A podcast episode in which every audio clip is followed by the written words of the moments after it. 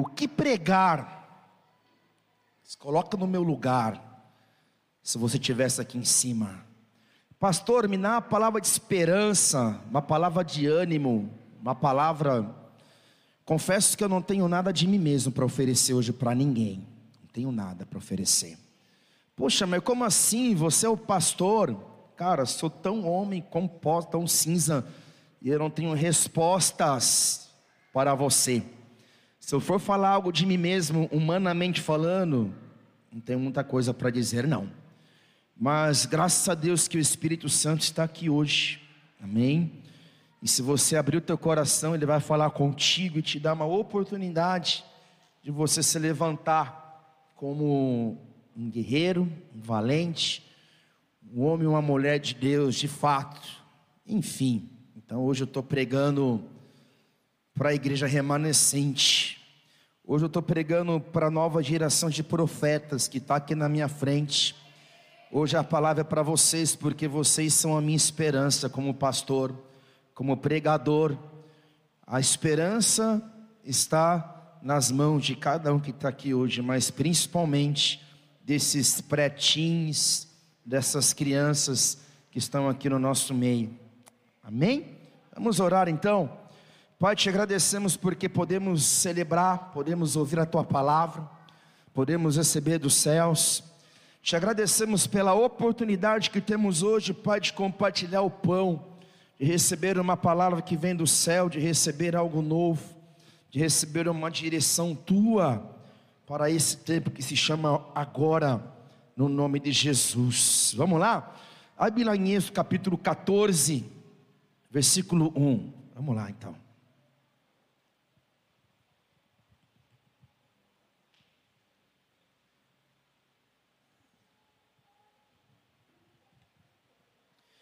Êxodo 14, versículo 1. Então disse o Senhor a Moisés: Diz aos filhos de Israel que retrocedam e acampem diante de Pi-Hairote, entre Migdol. Acampai-vos a beira-mar, de fronte de Baal-Zevon. E assim o faraó há de pensar acerca do filho de Israel. Eis que os israelitas estão perdidos, vagando atônitos pelo deserto. Então endurecerei novamente o coração do faraó, e ele vos perseguirá e serei glorificado no Faraó em todo o seu exército, e os egípcios saberão que eu sou o Senhor. E eles assim fizeram. Sendo, pois, anunciado ao rei do Egito que o povo tinha fugido, transtornou-se o coração do Faraó e de seus servos contra o povo, e eles clamaram: Que é isso que fizemos, deixando os filhos de Israel, nossos escravos, fugirem de nosso serviço? Rapidamente Faraó mandou aprontar sua carruagem e tomou consigo seu exército. Levou consigo todos os carros do Egito, inclusive 600 dos melhores carros de combate, cada um como oficial no comando. E o Senhor endureceu o coração de Faraó, rei do Egito, e este perseguiu os israelitas que marchavam triunfalmente. Olha só, Olha só para mim, nova geração, que hoje eu vou pregar para vocês. O que aconteceu aqui nesse cenário? O povo de Deus está vivendo um, um, cativeiro, o povo de Israel está vivendo um cativeiro de 450 anos dentro do Egito. E a palavra fala que Deus ouviu o clamor de uma geração. Deus ouviu um clamor, porque havia uma promessa de libertação. A promessa era de uma terra que manda leite e mel, só que é interessante, porque se a gente voltar 500 anos atrás da história, um homem chamado Jacó, com a sua família, fugindo da fome, veio para o Egito, foi bem recebido pelo filho que tinha, um filho que estava morto, mas foi encontrado vivo, um homem chamado José, que agora era governador da nação, e a nação do Egito era a nação mais potencialmente econômica em potencial econômico que tinha na época, era uma nação que tinha armamento bélico, era os Estados Unidos da América de seu tempo. Tudo acontecia ali, exportava cultura, exportava economia, exportava alimento. Então Jacó a sua família, fugindo da fome, se seguiram até o Egito. Jacó, Israel. Deus tinha mudado o nome dele. E Jacó chega no Egito e fica um tempo por ali. Só que a convite de José, Jacó permanece com sua família no Egito. Então, olha só o erro que aconteceu no passado. Escolhas erradas determinam o nosso futuro, assim como escolhas certas determinam o nosso destino. Então o povo meio que escolheu errado, Jacó escolheu errado, porque Deus não havia dito, Deus não havia falado, Deus não havia falado para o povo permanecer no Egito. Era um lugar de passagem, porque o lugar desse povo era a prometida. O lugar desse povo era estar na promessa, só que o povo permanece. José morre. José é como se fosse um governador, quase que foi um faraó e depois de 400 anos, um faraó, olha aqui para mim, criançada, um faraó que não conhecia o Deus de José, que não honrou o pacto, a aliança, se levanta, um faraó opressor, só que dentro dessa história, dentro dessa realidade, nesse contexto, a família de Jacó se multiplicou, de alguns milhares se tornou centenas de milhares, de algumas dezenas houve multiplicação, ou seja, eram 3 milhões agora de judeus, 3 milhões de hebreus, 3 milhões de descendentes de Jacó, que formavam agora uma nação, a nação de Israel, só que eles estavam num cativeiro, eles estavam vivendo oprimidos, eles viviam escassez, havia uma promessa que, de uma terra que manda leite e mel, a Canaã, e essa promessa não batia com aquilo que eles viviam em sua realidade. Então, dentro desse contexto, o povo se levanta em clamor, o povo começa a clamar, clamar, clamar, clamar. Deus ouve o clamor e Deus levanta de dentro do Egito o homem chamado Moisés. Moisés, príncipe do Egito. Moisés, escolhido por Deus, de forma sobrenatural, havia sido salvo na sua infância. Sua mãe Jocobebe havia colocado ele dentro de um cesto e do rio Nilo foi resgatado pela filha de Faraó. Foi criado como filha, como filho da filha de, de Caraó. Criado em toda a ciência, homem eloquente em palavras, homem de autoridade e consciente da sua chamada, porque quem cuidava de Moisés dentro do Egito era sua própria irmã Miriam. Ele tinha acesso à sua, à sua mãe Jocabebe, então ele cresce dentro do Egito já consciente das promessas que haviam sobre ele. Ele cresce dentro de uma nação opressora, mas ele tinha uma promessa de libertador. O tempo passa, Moisés tem para realizar sua chamada na força do seu braço, e toda vez que eu me movo na força do meu braço, eu posso me preparar para perder. Toda vez que eu tento fazer as coisas fora do padrão bíblico, eu posso me preparar para perder. Toda vez que a igreja ela não se posicionou dentro do parâmetro bíblico para a eclésia, dentro do parâmetro bíblico para que eu me torne caminho como filho de Deus, eu posso me preparar para perder, porque não tem como negociar princípios dentro do reino de Deus ou estou em Cristo, ou estou fora de Cristo, ou eu sou igreja, ou eu sou qualquer aberração qualquer que existe por aí. Enfim, Moisés havia se levantado de forma equivocada, ele assassinou um, ele, ele viu um, um egípcio ali maltratando um conterrâneo dele, ele se levanta e mata esse egípcio. Mais à frente ele vê dois conterrâneos hebreus brigando. Um se levanta e fala assim: E aí, Moisés? Você vai também se levantar agora como juiz sobre o nosso povo, assim como você matou aquele egípcio. Enfim, a notícia ecoou. Faraó já sabia que José, eh, que Moisés era um assassino ali dentro da nação. Moisés foge para o deserto, 40 anos fugitivo, se casa com a filha de um sacerdote de, de Midian ali daquele local, se casa, tem filhos, e quando ele estava desistindo já da sua chamada, ele se encontra com uma sarça ardente no monte de Deus, o Horeb. E essa sarça não pegava fogo, e essa sarça pegava fogo durante a noite, durante o frio, durante o dia o fogo continuava se consumindo, e de uma voz veio, essa voz foi uma voz de chamamento, chamando Moisés agora para o seu destino profético. Enfim, agora Moisés está no Egito, como líder, tendo porta-voz seu irmão Arão. Dez maravilhas, eu não falo dez pragas, porque Deus não realiza pragas, realiza sinais. Deus ele usa dez maravilhas, dez manifestações do poder de Deus no Egito, que eles tornam dez deuses, isso é outra pregação. Mas o fato é que nesse cenário agora, eles estavam saindo do cativeiro, porque o último sinal foi a morte dos primogênitos do Egito. Lembra do anjo da morte? O anjo da morte foi liberado, e a casa que tivesse um cordeiro e o sangue aspergido na porta, essa casa não seria visitada pela morte, ou seja, se celebra a Páscoa, que é a Páscoa judaica, que é o maior evento judeu e cristão até hoje, tudo muito profético, porque a Páscoa ela apontava para o Cristo, para o Cordeiro de Deus que tiraria o pecado do mundo, enfim. Estão aqui? Estão localizados na história? Então nós vemos um cenário agora. Moisés está agora saindo do Egito. Faraó está desolado porque seu primogênito havia sido morto. A nação estava devastada. E agora o caminho era em direção à terra de Canaã. Se você não sabe, em linha reta do Egito até Canaã, se levaria mais ou menos uns 10 dias de caminhada, perto. Só que Deus é estratégico e Deus tem os seus planos, Deus tem os seus propósitos.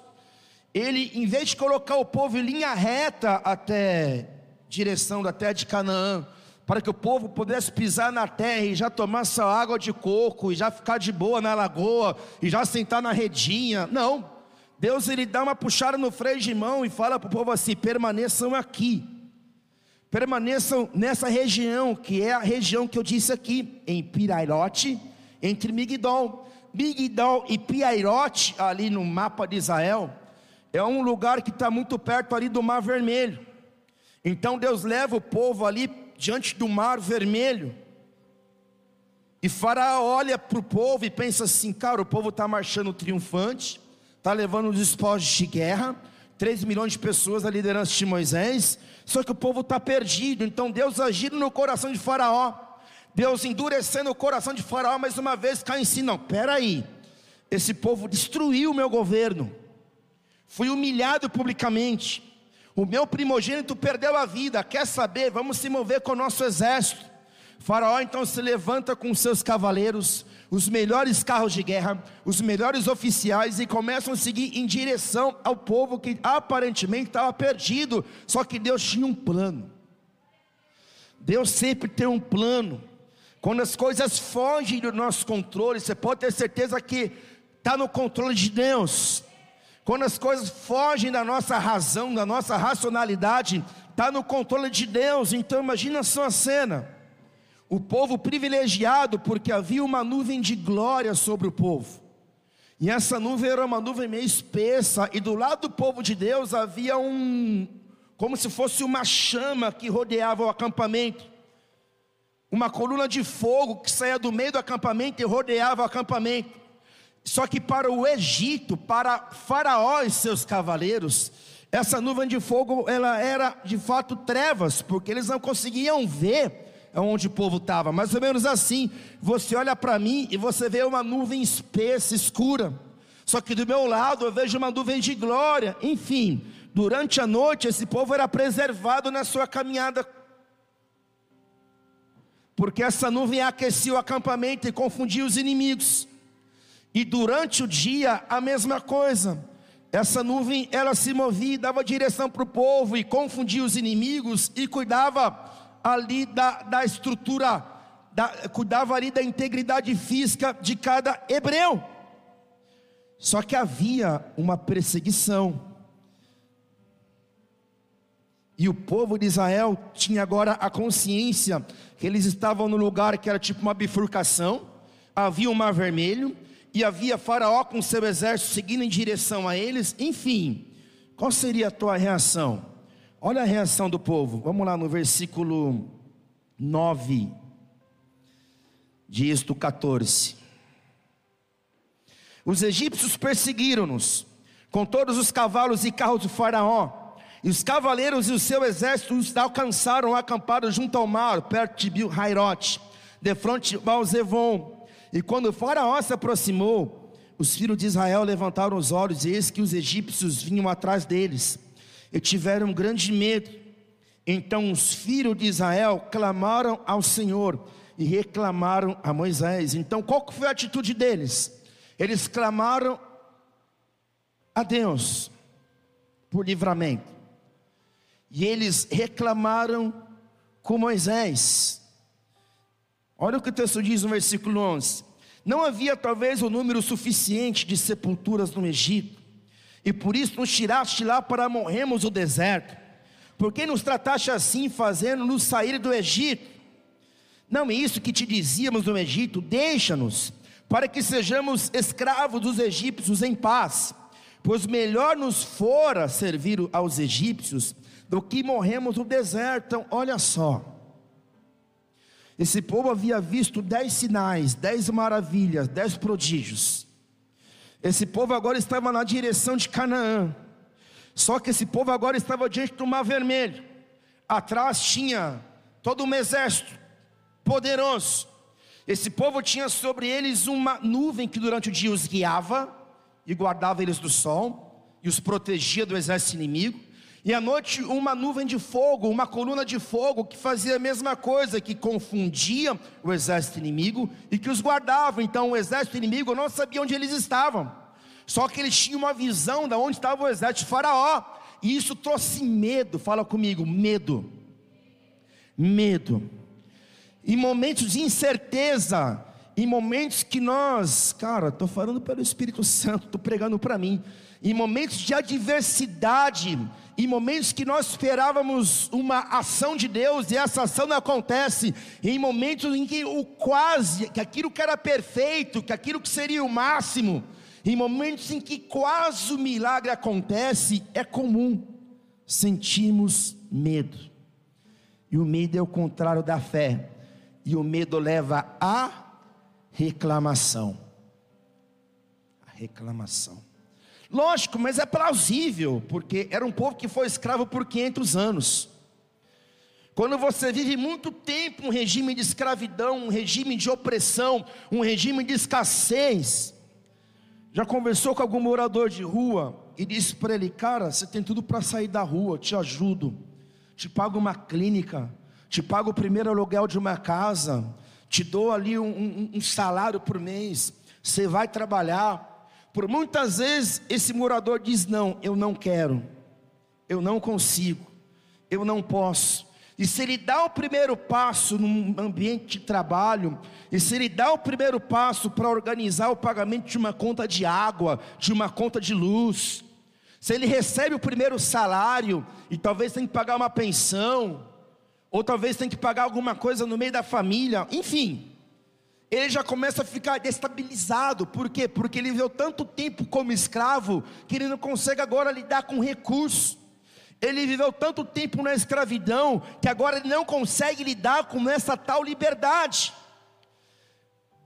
Então, muitas vezes na nossa vida nós temos duas opções: viver como escravos de um vício, escravos de um pecado, escravos do pessimismo, escravos da incredulidade, escravos do medo escravos de tantas coisas, ou então arriscar e dar o passo necessário para começar a provar essa tal liberdade, mas independente se eu sou escravo ou se eu sou livre, haverá batalha. Então o que você prefere?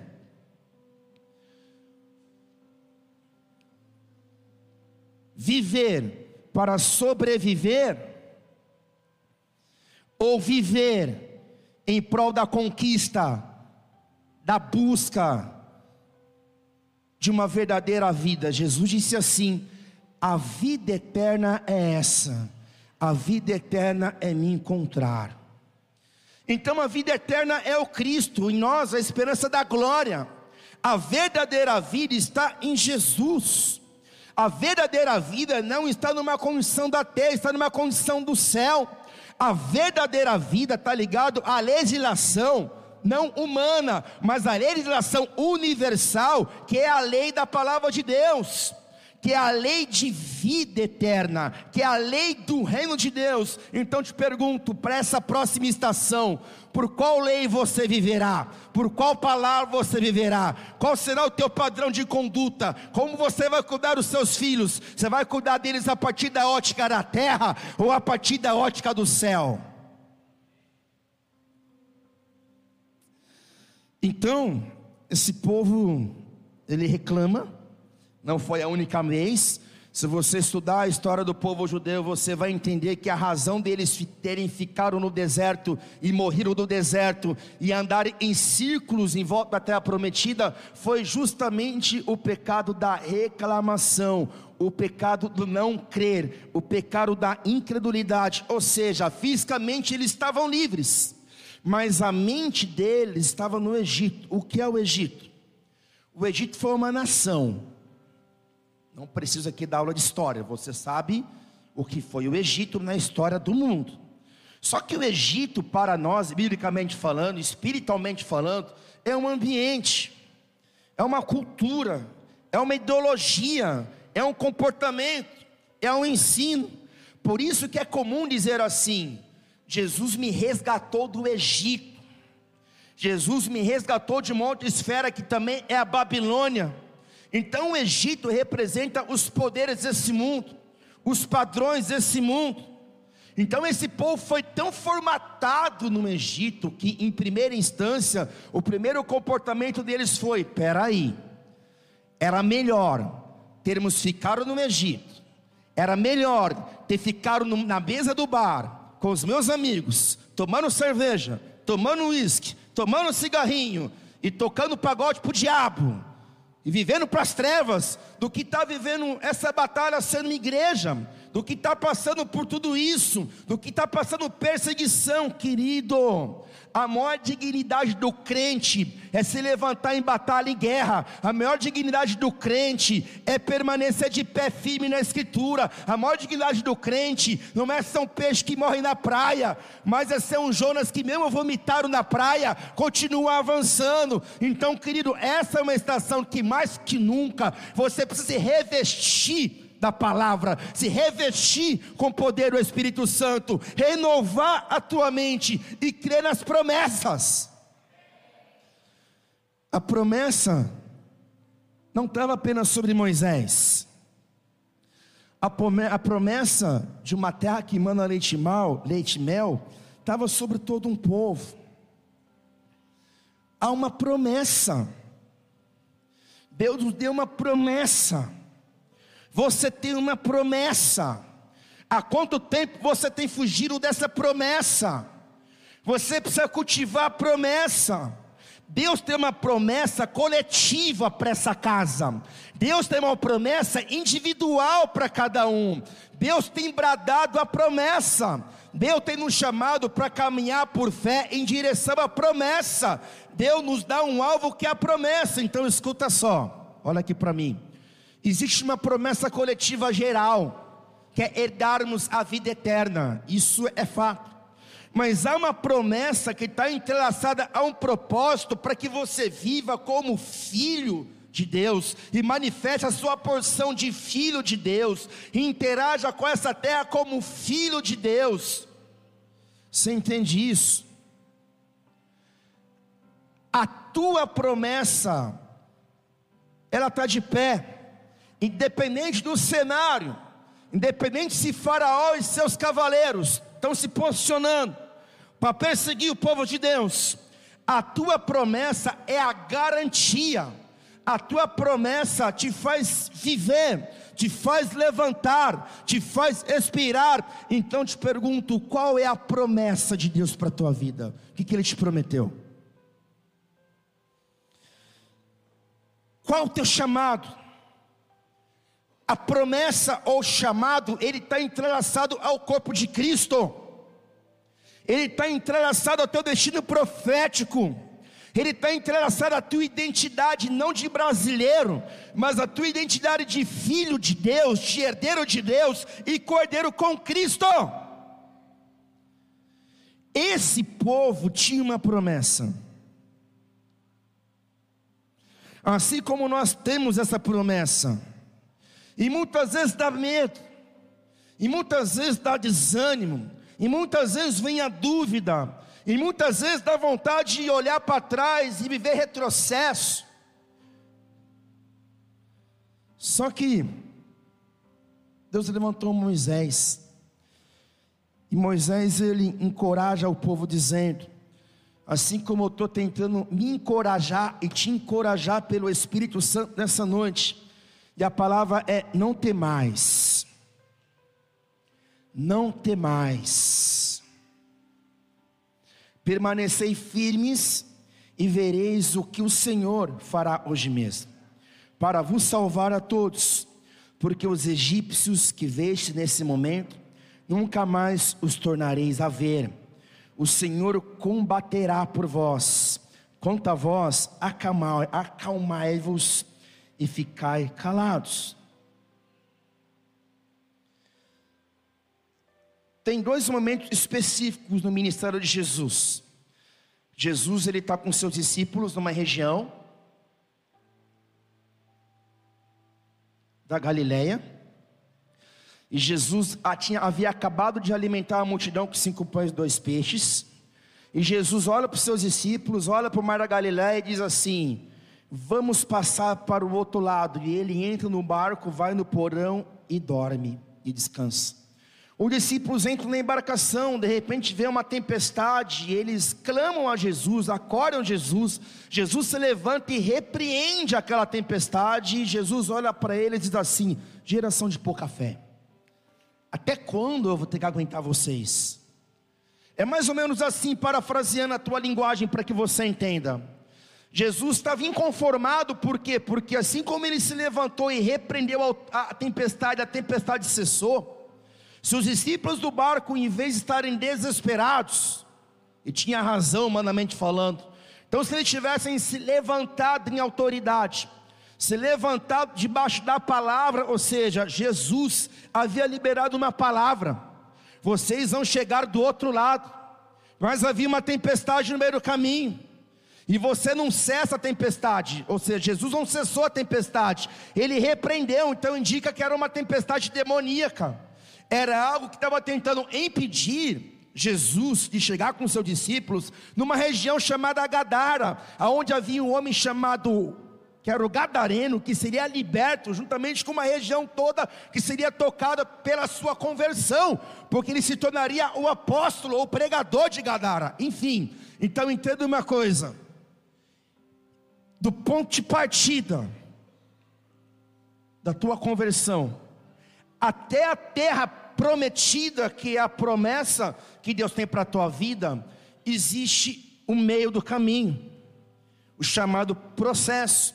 E no meio desse processo, você pode ter certeza que você vai enfrentar leões, ursos, gigantes e todo tipo de adversidade contrária para que você não chegue do outro lado. Porque do outro lado tem uma terra que manda leite e mel no outro lado, não apenas você vai ser beneficiado, mas a tua família, a tua geração, os teus amigos, a tua igreja. Do outro lado, há uma promessa, só que no meio do caminho, e é isso que pega muita gente, que quando a coisa começa a ficar difícil, quando a coisa começa a apertar, quando as coisas não saem do meu jeito, nós temos a mania de falar: não é de Deus, não é porque Deus não quer. Vamos fazer o seguinte: vou retroceder, vou me esconder, porque está difícil demais. Querido, isso não é um padrão bíblico. O padrão bíblico fala de uma porta larga e uma porta estreita. E o padrão bíblico fala que a porta estreita, que a porta larga é o caminho de perdição, mas a porta estreita é o caminho de Deus. Então, por muitas vezes, quanto maior for a promessa, Quanto mais relevante for o destino, o chamamento, maior vai ser a dificuldade, maior vai ser a tribulação, maior vai ser o enfrentamento, porque não tem como conquistar a terra prometida, não tem como herdar promessas de Deus e viver os planos de Deus e viver a vontade de Deus sem ser forjado no campo de batalha, sem ser forjado em meio a adversidades. Então, nesse tempo, nessa hora, é uma estação em que Deus está provando e Deus provará a qualidade da sua fé.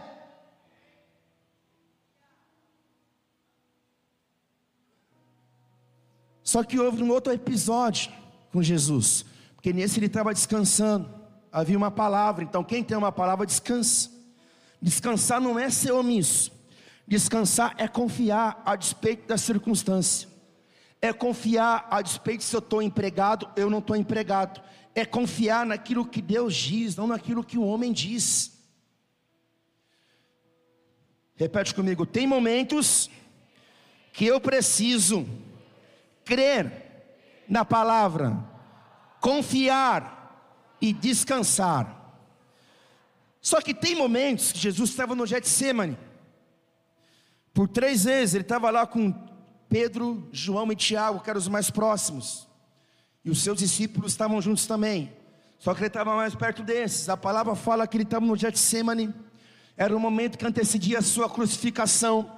A palavra fala que ele tinha tanta aflição em, sua, em seu coração, em, em suas emoções, que isso saiu do âmbito emocional, se tornou físico. A palavra fala que ele orou, ele disse: Pai, se possível for, afaste de mim esse cálice, porque o cálice era amargo, era uma morte de cruz ele levaria sobre si todos os pecados da humanidade.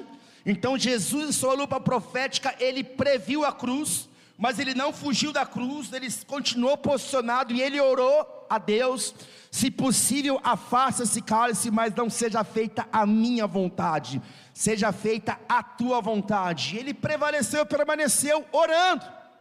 E ele disse aos seus discípulos: permaneçam comigo aqui em oração. Só que enquanto ele está orando, por três vezes, ele volta aos seus discípulos e seus discípulos estão dormindo, descansando. Então, acorda, igreja. Há momentos que nós devemos descansar, confiar, mas há momentos que nós devemos nos levantar e guerrear.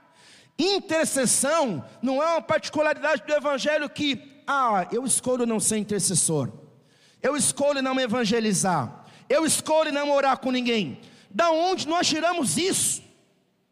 Quem inventou isso?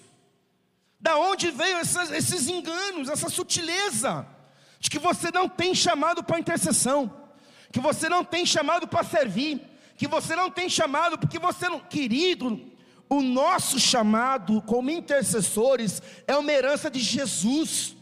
Jesus, ele foi um intercessor supremo. Jesus, como um sacerdote na cruz, ele intercedeu assim: Pai, eles não sabem o que fazem. Assim como o ID é universal, nós somos chamados a cumprir o ID. Nós somos chamados a discipular e gerar discípulos. Nós somos chamados a pregar o Evangelho. Nós somos chamados a ser igreja. Então, essa história de que, ah, não é meu chamado, hoje é domingo, tem shopping center, hoje é domingo, vou ver futebol, hoje é domingo, esse chamado para ser crente em Nárnia, cabeça na nuvem, não vai colar mais, porque para a estação que nós estamos entrando, nós precisamos precisamos estar despertados, acordados no jardim do Getsemane. Por quê? Porque está acontecendo uma batalha espiritual de alto nível pelo destino da nação e pelo destino dos teus filhos, dessas crianças. Então, querido, essa é uma época em que você precisa se posicionar como cristão na tua casa. Você precisa repartir o evangelho com teu filho. Você precisa servir as mesas. Você precisa porque você precisa, porque crente que não vive igreja é crente fajuto. Tem muita gente morta na fé dentro da igreja. Tem muita gente patinando que não rompe dentro da igreja, porque não serve, não faz nada pelo reino, não faz nada por ninguém.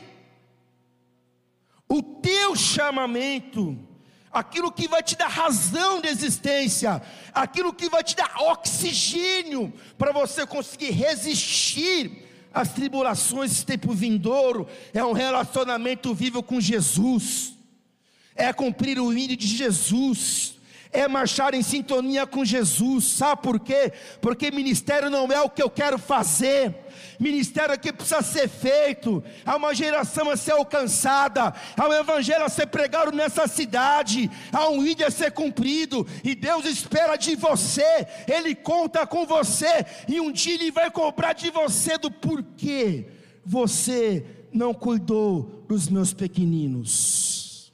Por quê?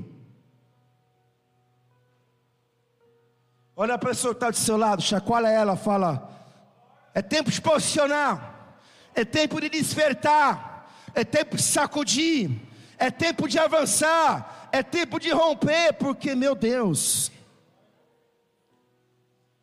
a gente fica chorando as pitangas, o leite derramado, a gente fica culpando, a gente fica procurando fofoca, coisinha, a gente fica tipo, não vai adiantar, não vai mudar a tua vida, não vai mudar nada. Sabe o que vai? Sabe o que, que vai? Sabe o que, que vai trazer o avivamento? O teu posicionamento.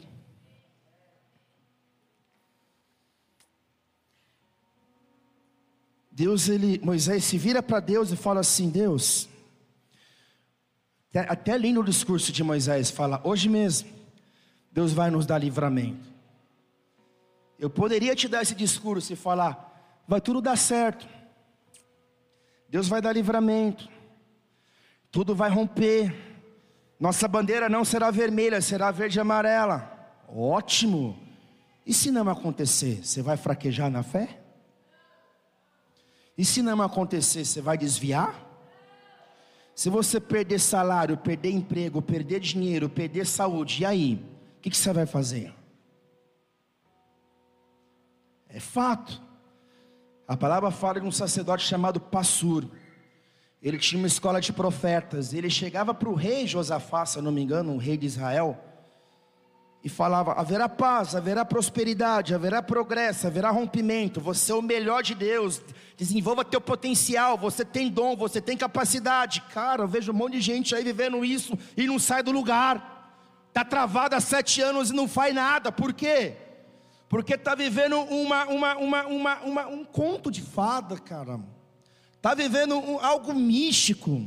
Está vivendo uma coisa hollywoodiana no chamado, cara. No chamado, viver chamado não é Hollywood. Viver chamado é cruz. Aquele que deseja me seguir, pega a sua cruz e siga-me. Renuncia-se a si mesmo e siga-me. Não tem como romantizar aquilo que não é romântico. Não tem como romantizar uma Bíblia que é banhada a sangue que mártires entregaram as suas vidas por amor ao reino, por amor ao evangelho, e é por isso que você hoje ouve essa palavra hoje. Então, nós não somos melhores, nossos pais da fé, nós não somos melhores que os heróis da fé. Se eles passaram por tribulação, quem diz que nós não passaremos, nós passaremos e nós passaremos, porque se eles venceram pela fé gigantes, leões e abalaram reinos, nós também pela fé. Jesus disse: Eu vou para o Pai, vocês ficam, mas em meu nome vocês farão obras maiores. Estão aqui? Vou repetir, vou repetir. Vai que é minha última pregação hoje, né? Estou brincando. Talvez tenha final do ano ainda. Para tomar, comer, comer uma picanha, tomar uma cervejinha, né? Desgraça, né? Aqui a gente não toma nem ligor de cacau, nem cheiro de álcool, nada, zero. Ai, que igreja que pode tudo, da igreja preta, para acabar planeta. Enfim. Então Jesus ele foi claro em uma direção. Ele colocou um manto sobre os filhos. Ele foi o primogênito de toda a criação. Ele disse: Vocês, você aqui, vocês, você aqui, ó, você vocês realizarão obras maiores que Jesus fez. O que, que ele fez? Jesus curou enfermos, libertou cativos. Ah, eu tenho medo de expulsar demônio. Ah, porque eu tenho medo disso. Vai ficar no deserto. Ah, porque eu tenho isso. Vai, vai ficar com Nine. Ah, porque aquilo, porque aquilo, porque aquilo. Não dá mais para ser crente fresco. Não dá mais para ser crente, não me rele, não me toque. Não dá mais ser crente que quebrou uma unha. Pastor, minha unha quebrou. Líder, minha unha quebrou. Tô mal, tô zeio. Fala, ah, filho do céu, se apluma, sabe por quê? Porque Jesus disse, cara, vocês realizarão obras maiores que as minhas, obras maiores que as minhas. Isso envolve sobrenaturalidade, isso envolve poder, isso envolve unção, isso envolve autoridade, isso envolve discipulado a partir de você, querido. Mas mais que nunca é necessário crer na Escritura que diz que tudo é possível aquele que crê, e maior aquele que está em nós do que aquele que está no mundo. Ei, xarabassore. Então Moisés fala para Deus: Deus, me ajuda, ó, faz alguma coisa pelo povo. Aí Deus olha para Moisés e fala assim: Eu vou fazer? Faz você, cara. Então o Senhor indagou a Moisés: Por que clama por mim? Tem hora que tem que clamar, tem que orar, tem que jejuar. Mas tem hora que tem que marchar. Clamamos, oramos, jejuamos. Não deu na nossa ótica, mas na ótica do céu deu certo. Então, qual é a estação que nós estamos entrando? Se é para marchar, vamos marchar. Diga ao meu povo, para esperar um pouco. Diga ao meu povo que, calma, cara, espera, espera mais uma semana. Faz cinco anos que você está esperando, cem anos, cem anos, 150 mil anos, sete anos. Faz sete anos que você está esperando, nada acontece. Por quê? Porque é você que tem que se mover, não é Deus. Aquilo que Jesus podia ter feito na cruz, ele fez. O sinal não está vermelho, o sinal está verde. As avenidas estão liberadas, mas é você que escolhe. Lembra da palavra do pastor Marcinho? É você que escolhe ou avançar na transição ou ficar perdido na transição, empacado como a jumenta de Balaão, não sai do lugar não se move, não tem movimento.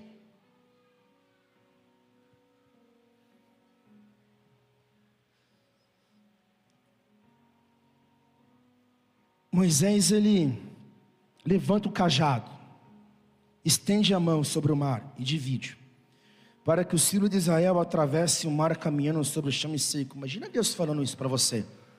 Vai lá, estende a tua mão divide o mar, coloca o teu nome aqui em, em primeira pessoa, divide o mar, para que o filho de Israel atravesse o mar caminhando sobre o chão seco. Você vai falar, eu? Eu? Eu? Você? Eu? Você? É você. Essas crianças aqui. Ergue o cajado. Sabe o que isso representa esse cajado? Autoridade. Entenda de uma vez por todas. Se você não acreditar na unção, na autoridade e no poder do nome de Jesus que há sobre a tua vida, você não vai romper no meio da transição, você vai empacar. Palavras do pastor Marcinho, triste coisa chegar é passar mais sete anos e chegar na igreja e você vê que a igreja continua do mesmo jeito, com as mesmas pessoas, o mesmo canal, nada aconteceu, nada rompeu, porque a igreja perdeu o tempo da transição. Então, viver a transição não está não tá exatamente incumbido ao líder, Moisés fez sua parte, mas para viver a transição é-se necessário que o povo também caminhe alinhado com o líder. Ou, ele olha para o mar vermelho, ele levanta o cajado, o mar vermelho se abre, se parte em duas partes. Isso aconteceu três horas da manhã. E o povo decidiu avançar na escuridão, com duas barreiras de água em volta. Eu sei que isso hoje parece pequeno, mas aumenta a tua imaginação, aumenta a tua imaginação. Você teria coragem, você ficaria apavorado, ou você pediria, talvez, Pastor Marcelino, me coloca nas costas, porque eu estou com medo. Pastor Anjo, falar, ah, vá, rapaz, anda com as tuas pernas. Moisés, ele abriu o mar vermelho e ele avançou. E o povo, com sua própria perna, começou a avançar. Então, meu Deus, igreja Bola de Neve Catanduva, esse é um tempo de você se levantar com as tuas próprias pernas, de vir para o culto com as suas próprias pernas, de arregaçar as suas mãos, de trabalhar com suas próprias mãos, de orar com sua própria oração, de pregar o evangelho que está no teu coração. Então, essa é uma estação que nós avançaremos, não com alguém mais nos carregando nas costas, nos colocando no colo, nos colocamos como bebê, bilu, bilu, bilu, aonde aonde você está, aonde você foi, porque você saiu da igreja, porque você está magoado, porque não sei o que, querido. Essa é uma estação que você se levanta com as suas pernas, com seus joelhos, com seus pés, e se levanta e vai caminhando. Só que mais caminhar, esse povo estava marchando, de forma triunfante, como quem venceu, não assim.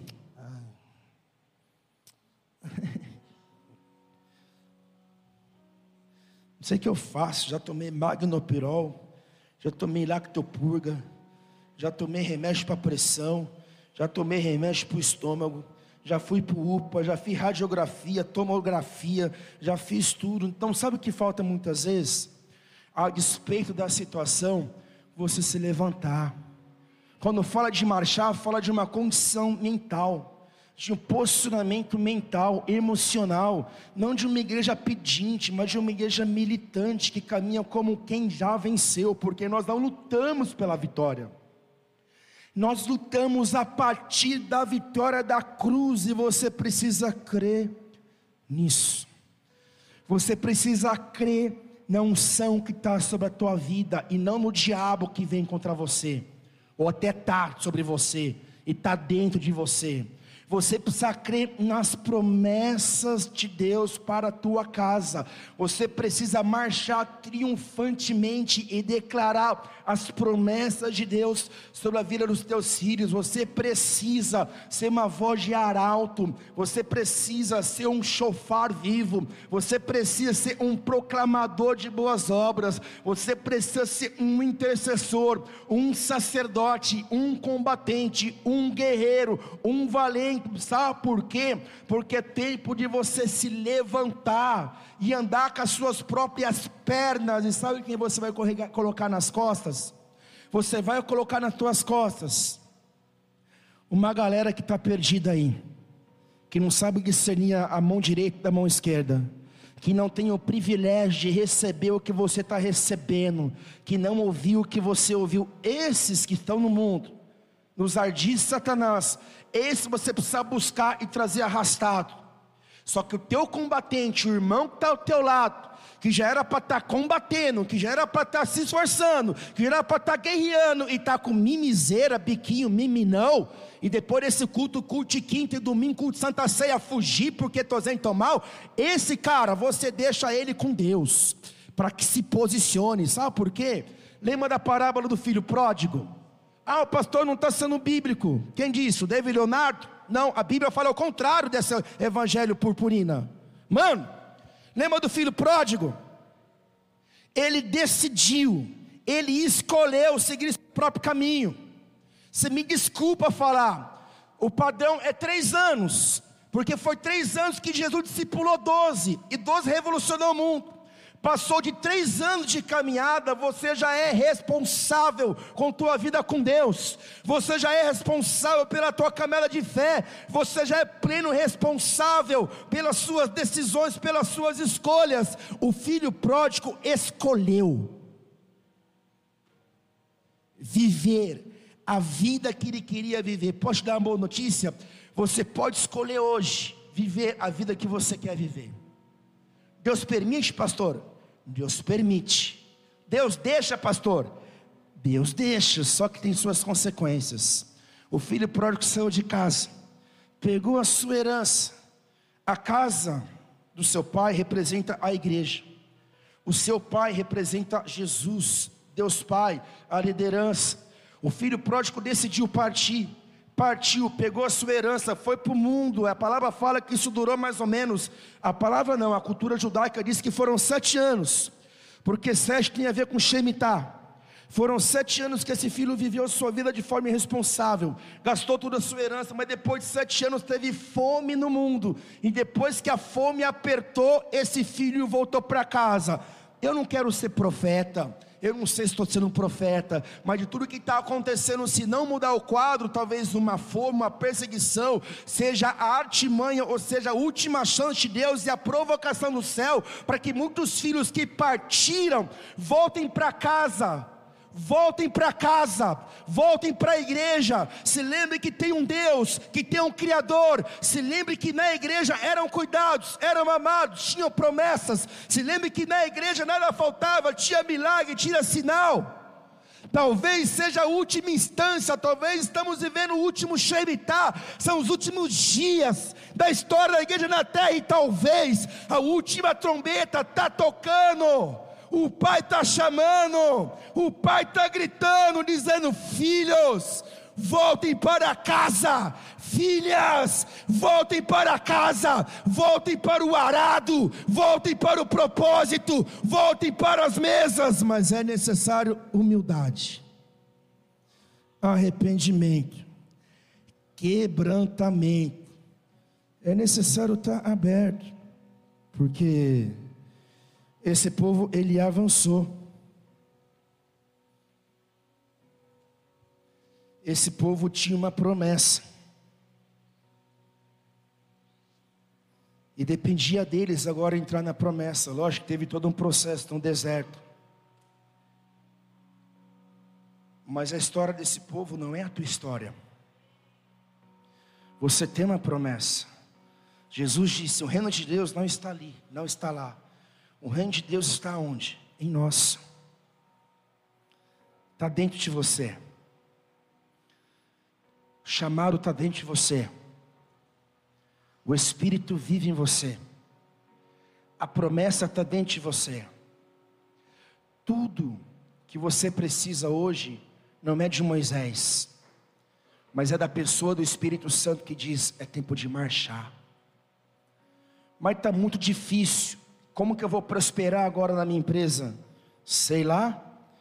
Ele não é o Deus de milagres. Ele não faz caminho no deserto. Nós não cantamos isso.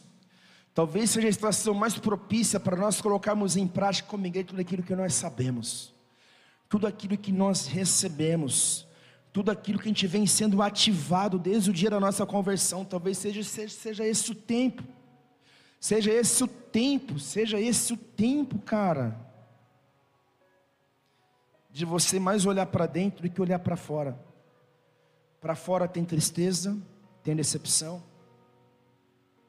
mas para dentro tem um reino, tem um governo de Deus. É mais importante o que acontece dentro de você do que acontece fora. Não é o lugar que define a promessa. Não é o lugar. É você que define a promessa. Quando você coloca para fora aquilo que Deus colocou para dentro de você. Quando você deixa o rio fluir. Você flui. Jesus, uma vez ele disse assim para os seus discípulos, em Lucas 10, versículo 1, eu já vou terminar. Havendo passado esses acontecimentos, o Senhor nomeou outros 72 e os enviou de dois em dois adiante dele a todas as cidades e lugares que eles estavam prestes a visitar. E lhes recomendou: A seara é grande, mas os trabalhadores são poucos. Rogar, pois, ao Senhor da plantação que mande obreiros para fazerem a colheita. Portanto, ide, eis que vos envio como cordeiros para o meio de lobos. Não leveis bolsa, nem mochila de viagem, nem sandálias. E a ninguém saudeis longamente pelo caminho. Assim que entrares numa casa, dizei em primeiro lugar: Paz seja para essa casa. Se morar ali um filho da paz, a vossa bênção de paz repousará sobre ele. Caso não haja, ele voltará para vós. Permanecei naquele domicílio, comei e bebei do que vos for oferecido, pois digno é trabalhador o seu salário. Não andeis a mudar de casa em casa. Quando entrares em uma cidade, ali fores bem recebidos. Alimentai-vos do que for colocado diante de vós. Curai os doentes que houver na cidade, proclamai-lhes o reino de Deus, está à vossa disposição. Mateus 10, 10, 7 agora. E à medida que seguides pregar essa mensagem, o reino dos céus está a vosso alcance. Curai enfermos, purificai leprosos, ressuscitai mortos, expulsai demônios graciosamente recebestes, graciosamente dai. Esse é o padrão do chamamento da igreja de Jesus para esse tempo. Ele não mudou. Esse é o padrão.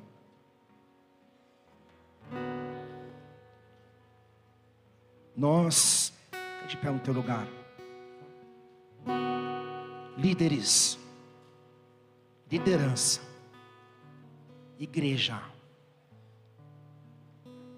nós viveremos, olha aqui para mim, nós viveremos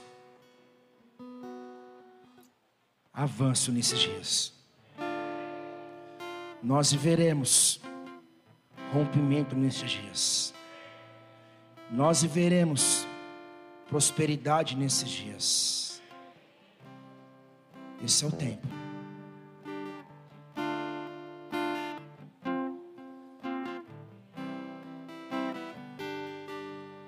Deus está chamando não apenas Moisés, Deus está chamando um povo a se posicionar. Você se posicionar. Você tem dois caminhos: retroceder, desistir, se conformar, ficar reclamando, ou então você mudar a tua mentalidade. E assim como Moisés levantou o cajado de autoridade, hoje não é apenas um Moisés, todos nós temos um nível de autoridade. Todos nós temos a plena condição de caminhar com as nossas próprias pernas e de alcançar os perdidos aí fora. Depende de você. Depende do teu posicionamento. Essa é a hora. Começa a levantar tuas mãos aos céus. Porque a promessa ela está em você. A promessa ela está em você. A promessa está em você. Independente do quadro, a promessa vai se cumprir. O que, que Deus te prometeu? Diga meu povo que marche. Essa é a palavra que eu tenho para cada um aqui. É tempo de marchar. É tempo de marchar. É tempo de continuar, porque amanhã é segunda. E você tem uma batalha diária para vencer em um campo de influência para influenciar. Ele te deu a autoridade necessária para romper nesse tempo. Ele continua sendo Deus, ao nome de Jesus tem todo o poder e toda a autoridade. Começa a orar em línguas, você que ora em línguas.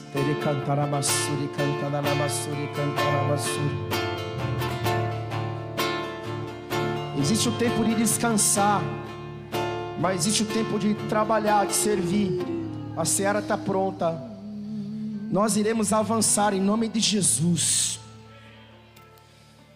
Nós iremos avançar em nome de Jesus. Nós iremos avançar em nome de Jesus. E não é a pastora Priscila que vai fazer isso por você, é você. Não é o pregador de fora que vai vir aqui mover você, é você que vai se mover pelo Espírito Santo, pela autoridade que é no nome de Yeshua. Vamos lá? Começa a orar em línguas, começa a agitar essas águas, começa a romper no teu lugar.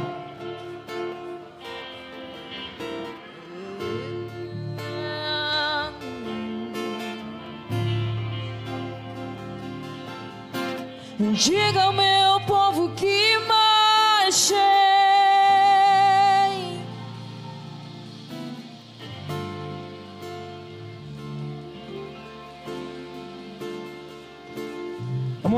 Diga ao meu povo que marche.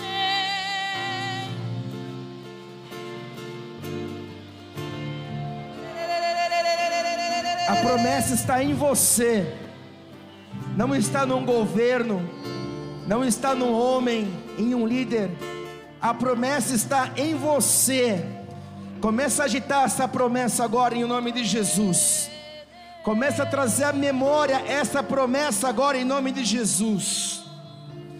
Ore canteleba chore cantarabasore.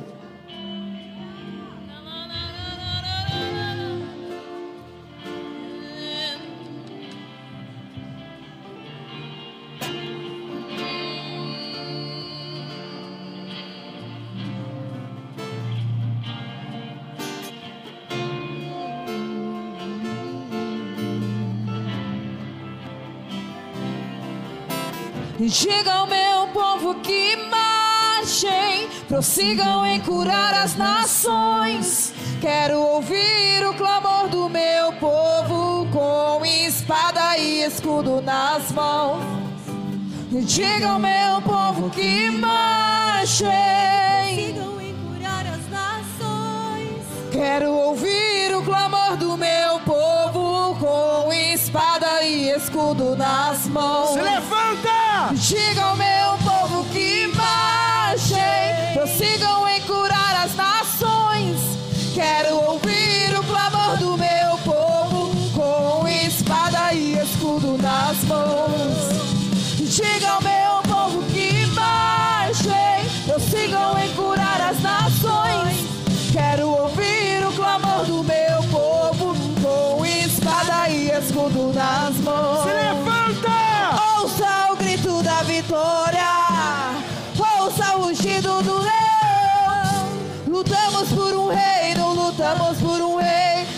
lutamos de joelhos no chão. Ouça o grito da vitória,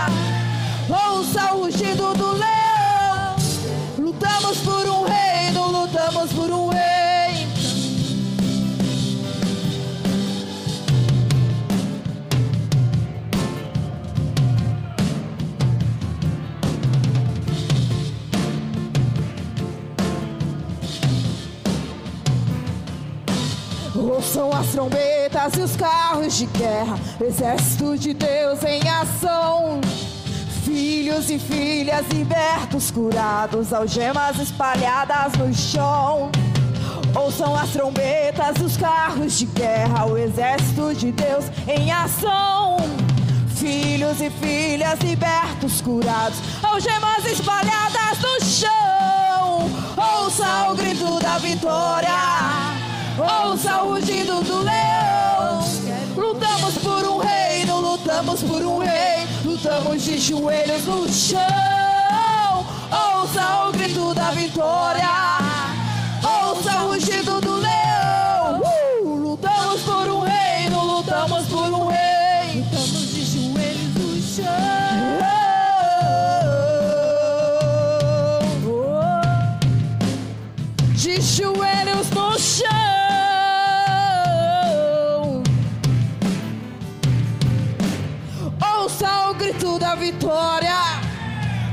O rugido do leão. Lutamos por um reino, lutamos por um rei. Estamos de joelhos no chão. Ouça o grito da vitória.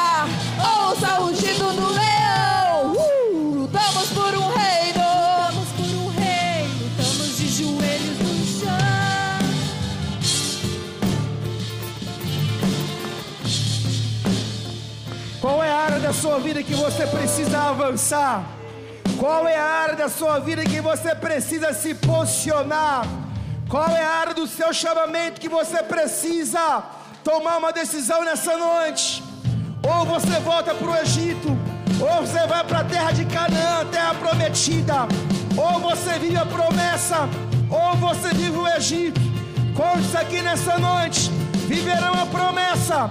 Conte aqui nessa noite, viverão a promessa. Se você é um desses, começa a bradar no teu lugar. Começa a bradar no teu lugar. Começa a bradar no teu lugar. Oh, xarabassore, labachore.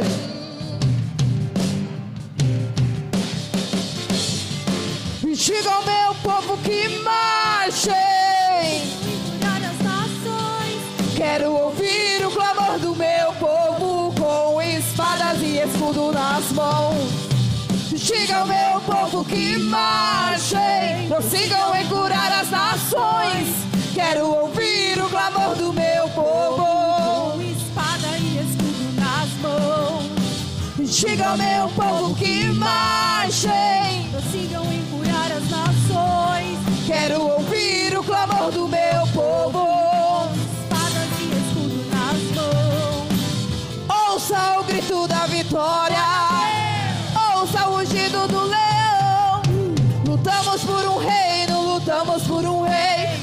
todos de joelhos no chão. Ouça o grito da vitória. Ouça o rugido do leão. Lutamos por um reino, lutamos por um rei. Lutamos de joelhos no chão.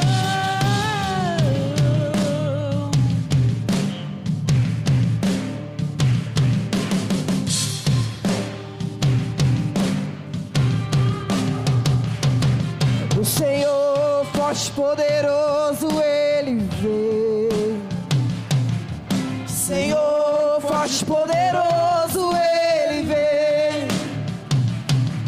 O Senhor, forte poderoso ele vem. O Senhor,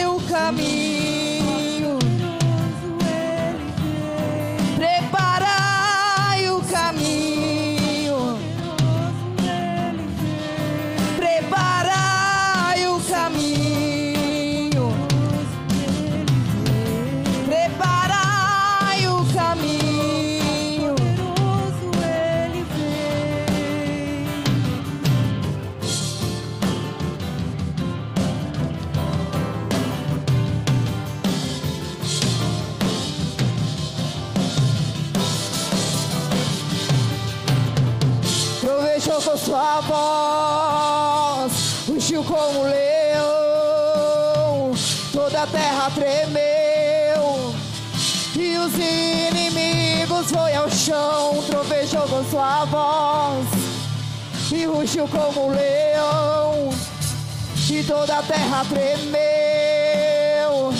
Inimigo vai ao chão. Ouça o grito da vitória, ouça o rugido do Lutamos por um rei. De joelhos no chão. Ouça o grito da vitória, ouça o rugido do leão. Lutamos por um reino, lutamos por um rei.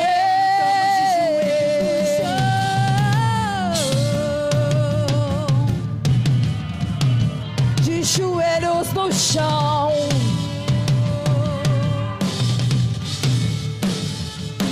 Lutamos por um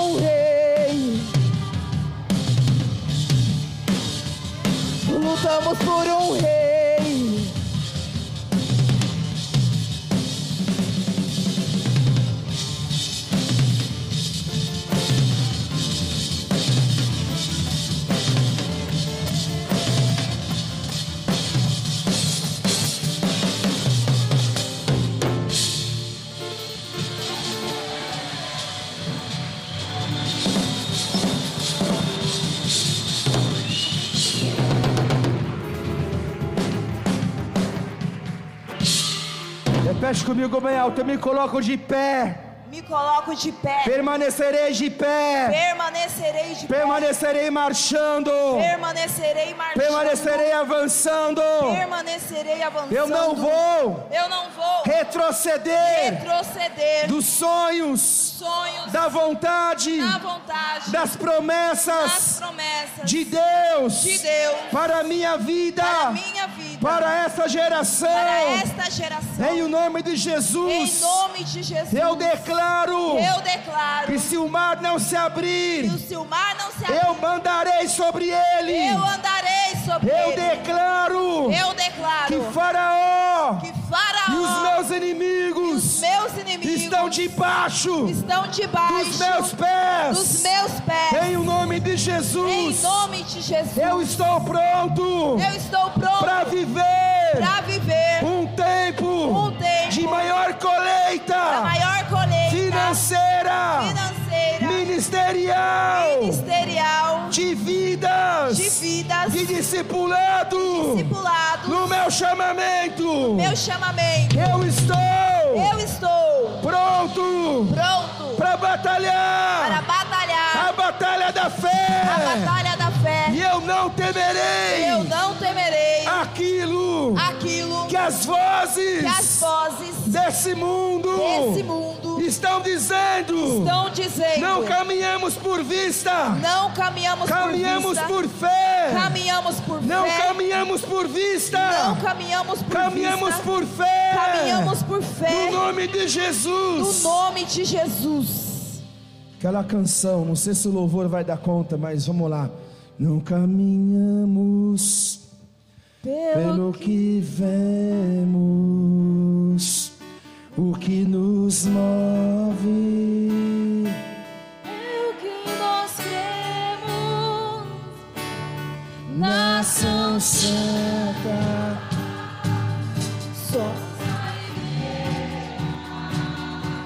vivemos por fé, estamos de pé, não caminhamos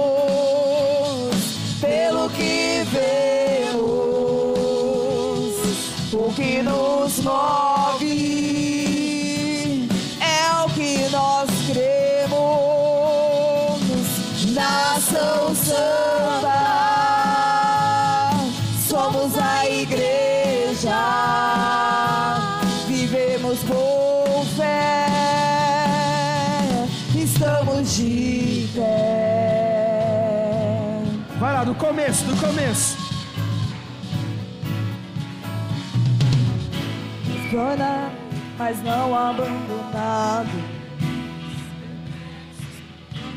Mas esperado. Estamos de pé. Seguidos, mas não. abatidos, mas não destruídos. Estamos de pé, Declare! não caminhamos pelo que vemos,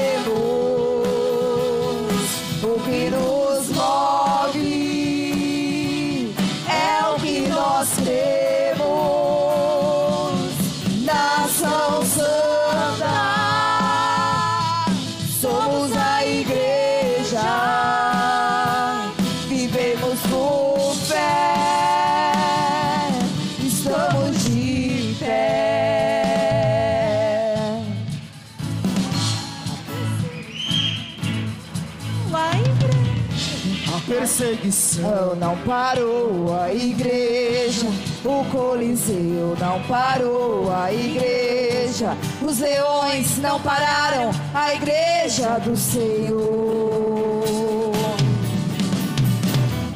O inferno não pode prevalecer. Vamos avançar, não vamos parar de crescer. Ninguém pode parar a igreja do Senhor. A perseguição não parou a igreja, os coliseus não parou a igreja, os leões não pararam a igreja do Senhor. O inferno não pode prevalecer. Vamos avançar, não vamos parar de crescer. Ninguém pode parar a igreja do Senhor. Não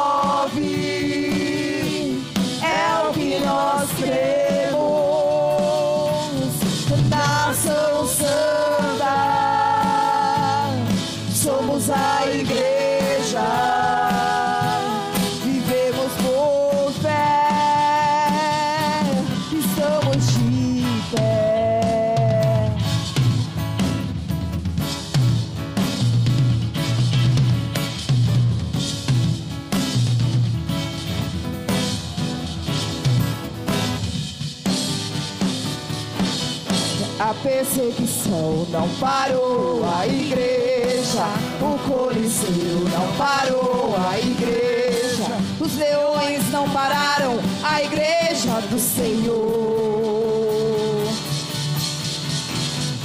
O inferno não pode prevalecer. Vamos avançar, não vamos parar de crescer. Ninguém pode parar a igreja do Senhor.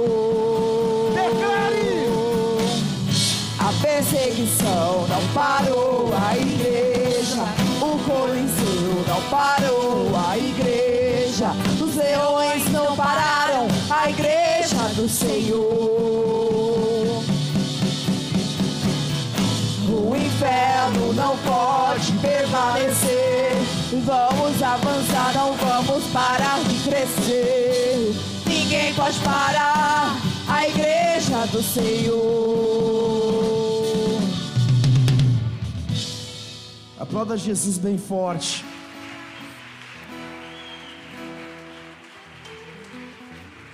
Você sai com uma palavra hoje no teu coração.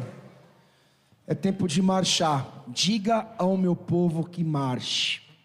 É tempo de se levantar e continuar firme nas promessas do Senhor. Amém? Então, se Deus é por nós, quem será contra nós? Agindo Deus, quem? Quem impedirá? Oremos juntos, Pai nosso que estás nos céus.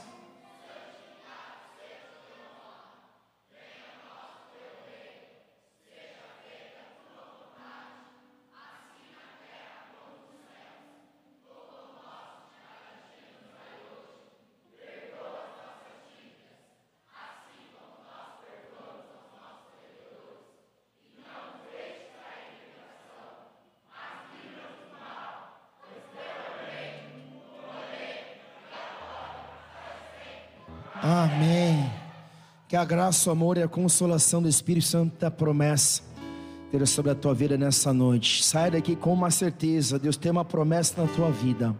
Sai daqui com uma certeza, não é tempo de retroceder. Sai daqui com uma certeza, é uma estação de avanço, de rompimento, de posicionamento. Sai daqui com uma certeza, você não nasceu você não nasceu para se arrastar, você nasceu para se posicionar, para avançar. Você não nasceu para ser um crente mimado o resto da sua vida. Você nasceu para fazer a diferença na tua geração. Essa é a hora que Deus está te chamando para uma grande obra. Esta é estação que Deus te preparou. Deus permitiu que você nascesse nesse tempo.